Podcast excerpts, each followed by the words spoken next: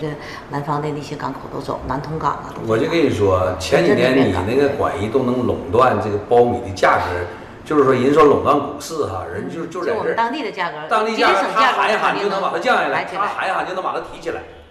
哟，这说的是谁呀？这么厉害？其实啊，这是我们今天的主人公大米姐管严丽。全国都知道，国内的大米最好的产区在东北，东北呢就要数我们吉林的大米尤为的好。那么在吉林啊，无人不知买大米得找大米姐。谁能想到，如今家喻户晓的大米姐，在当年可是第一批下岗职工。那几年做做玉米做的，反正是也挺早的。我主要是我姑娘才五岁我就下岗了。其实我们那些年做玉米吧，主要是农民赊给我没有钱。我们下岗的时候家里头一万五块钱左右，一万七千块钱吧。这样去去做粮食很累。那时候先卖是吧？对，卖完了才回钱。但是农民是这样，他都相信我，呃，把把粮赊给我，我去卖。为什么相信我？是因为他们原来卖的粮卖给这个梅河和哪这块吧便宜。一斤得差二分钱，那个时候粮食便宜啊，才两毛多钱一斤，二分钱很大了，百分之十的利润了。后来就赊给我，因为我家是这儿当地的呀，赊给我，我卖出去再给他们钱，基本在一周左右，钱就给到他们。哎，他们能多卖点钱也很高兴了。就这样，我最多的时候有一年赊了八千万的粮款，赊给农民的粮就赊给我，我把它卖出去。这样的话呢，农民也收益多了，但我呢，说实在我的诚信度还很好，一分钱没有差，农民都给了他。呃，就是我觉得从这个下岗到现在这些年，我们当地的农民帮的我比我帮他们多。但那时候也得自己去田间地头一家一家聊吧。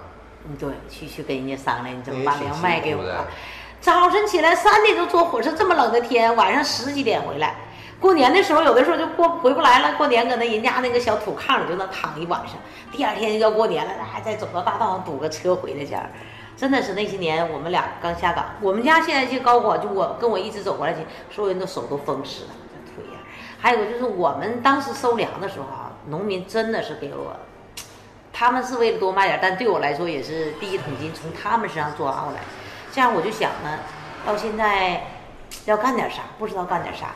有一年呢，就是一个后河的一个老李，他跟我弟弟认识，就来找我们说他跟人家谈的订单。他那订单后来卖不了了，这大米送完了嘛，卖不了。后来说让我们去看一看，我弟弟我们就去到他那村里看一看，到底什么样粮卖不了。我们那时候很自负，还有卖不了的粮，对吧？水稻也好，玉米也好，对我来说都是粮食收购嘛，我都能卖掉。去看了以后，原来哎呦，不是那样的。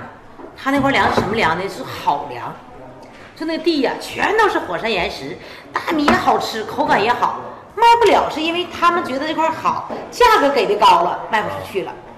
后来我说那怎么办呢？我们帮你卖吧，我们也高价给收回来了。但是我们卖卖水稻不好卖，卖不出去。他说这怎么办？这得上加工厂卖大米。就这样开始，我们说的那又想帮人家，那帮帮帮成大事儿了，就帮他们卖卖水稻的同时，我们上了一个米厂，说加工完大米能卖出价啊。就为了帮他卖水稻嘛，说的卖大米能卖上价格啊。当时我们柳河的大米才两块多钱一斤，卖不上价。所以之前主要是卖这个没加工的，哎，让别人对没加工的水稻。后来发现这个水稻啊不是个事儿，这卖大米。刚做上以后发现，哎呦，不是那么简单，又是打品牌，又是有机，又是绿色，又是什么一系列的东西我们都没有。但是我们想呢，人家为什么能卖二十块钱一斤呢？我们怎么卖两块钱还卖不出去呢？真的是反思，怎么样去做？最后发现，这个事儿得做自个儿的品牌。完了，怎么样能卖上钱？人家做的是有机的。哎呀，我们就从头开始找我们那个农业局，找我们这个绿办呐，就开始去研究怎么去做。刚开始栽了老多的跟头了，呼呼的做了很多的订单，订单以后卖不出去，就这样。开始就，哎呀，招了一伙人回来，开始，呃，做品牌，做推广，做这个呃有机绿色认证，所有东西开始规范。因为我觉得吧，想到卖到二十块钱不难，但是你要持续下去难。你怎么能多卖点呢？嗯，你就少来少去的卖二十块钱，那找几个朋友就卖出去了。但是想让更多的人因为这个种大米挣钱，恐怕就挺难的了。我们就开始所有的一系列的做，开始所有胡老师也给了很多的建议，就开始帮我们设计商标、设计包装，哎，这样开始一年一年的。但是我们这些年在做大米的投入很大的，嗯，几千万都投里头去了，把我们原来挣的钱都投在这里边去做了。嗯，这样呢，开始又建了这个。咱们现在国家的政策好嘛，对粮食这一块的农业的支持非常大。那现在我们就开始建这个大米节产业园。哎呀，我觉得一是大米现在卖火了，二个啥呢？农民真的受益了。跟我种地这些年，这些农民呐，全都到城里买车买房了。现在每年在增加。我跟他们的这块合作吧，其实就是那种啊，办订单，呃，办。一起经营的一个模式，就是我们的销售好了，利润也给他们还分。我们合作社这些农民呢，呃，就是这样的，每一年呢，他的粮食呢，他的水稻，我们统一订购，统一种，给他一部分的，呃，种地的费用，还给啥呢？还给他给我打工的钱。你打工嘛，你要雇谁都是雇我合作社的人，大家地在一起了，他呢还能挣一块收入，就是种地挣一块钱。还有一个秋天卖粮的时候。高的价格，还有一块这个分成儿，所以说他们种地这些都愿意跟我种，不是说的，哎呀，他们都说你你要跟他们把这个合同签好啊，别到后边的那个他不跟你种了，哎，你好容易把地这些年养成有机土地了，再不跟你种了。我说我一点都不担心农民可能有一天不跟我种地了，因为他们需要我。凭借着善良和诚信，管延丽逐渐成为了大米姐，同时。他秉持着让村民一起富起来的理念，也让村民相信了他，记住了他。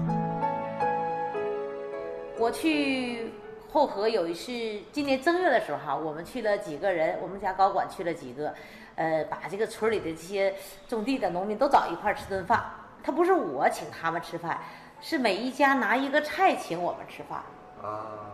大家一起聊天，有一个七十多岁的一个老大爷，他跟我说哈。他说：“管艳丽，你来我们这个村的时候，我们当时排斥你，是因为我们让人给这个骗怕了哈，怕你也来想搁我们身上赚钱的，嗯，说是跟我们合作怎么怎么样，到最后你再不要了，这个我们这是排斥你。但是通过从一零年到现在走过来看哈，他说你管艳丽，你大米姐呀，你走进我们村那天你就没想过算计我们。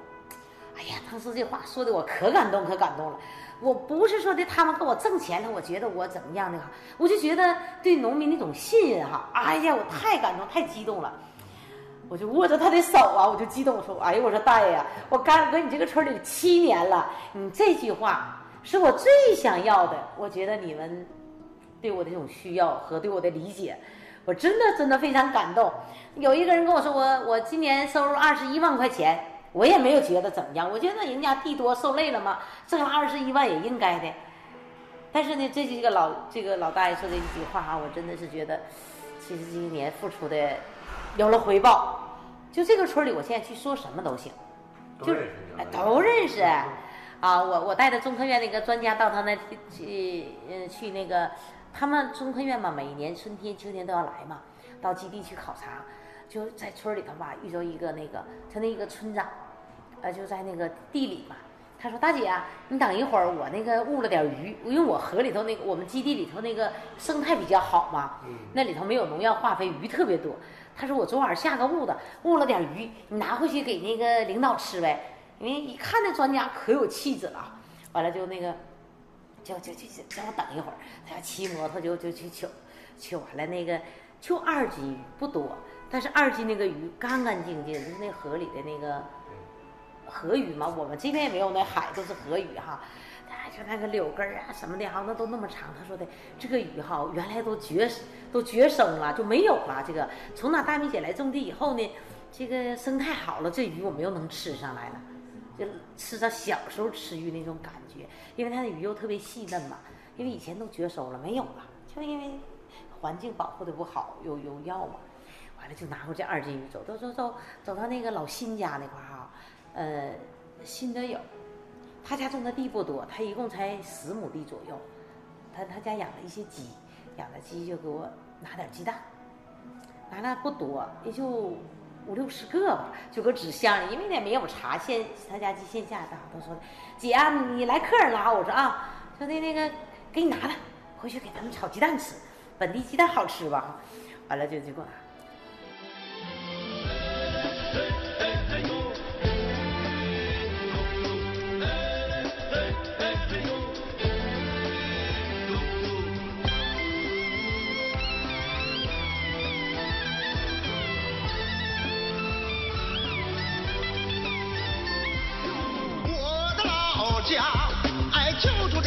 个村儿，我是这个村里土生土长的人啊。别看屯子不咋大呀，有山有水有树林儿，邻里乡亲挺和睦，老少爷们更合群儿。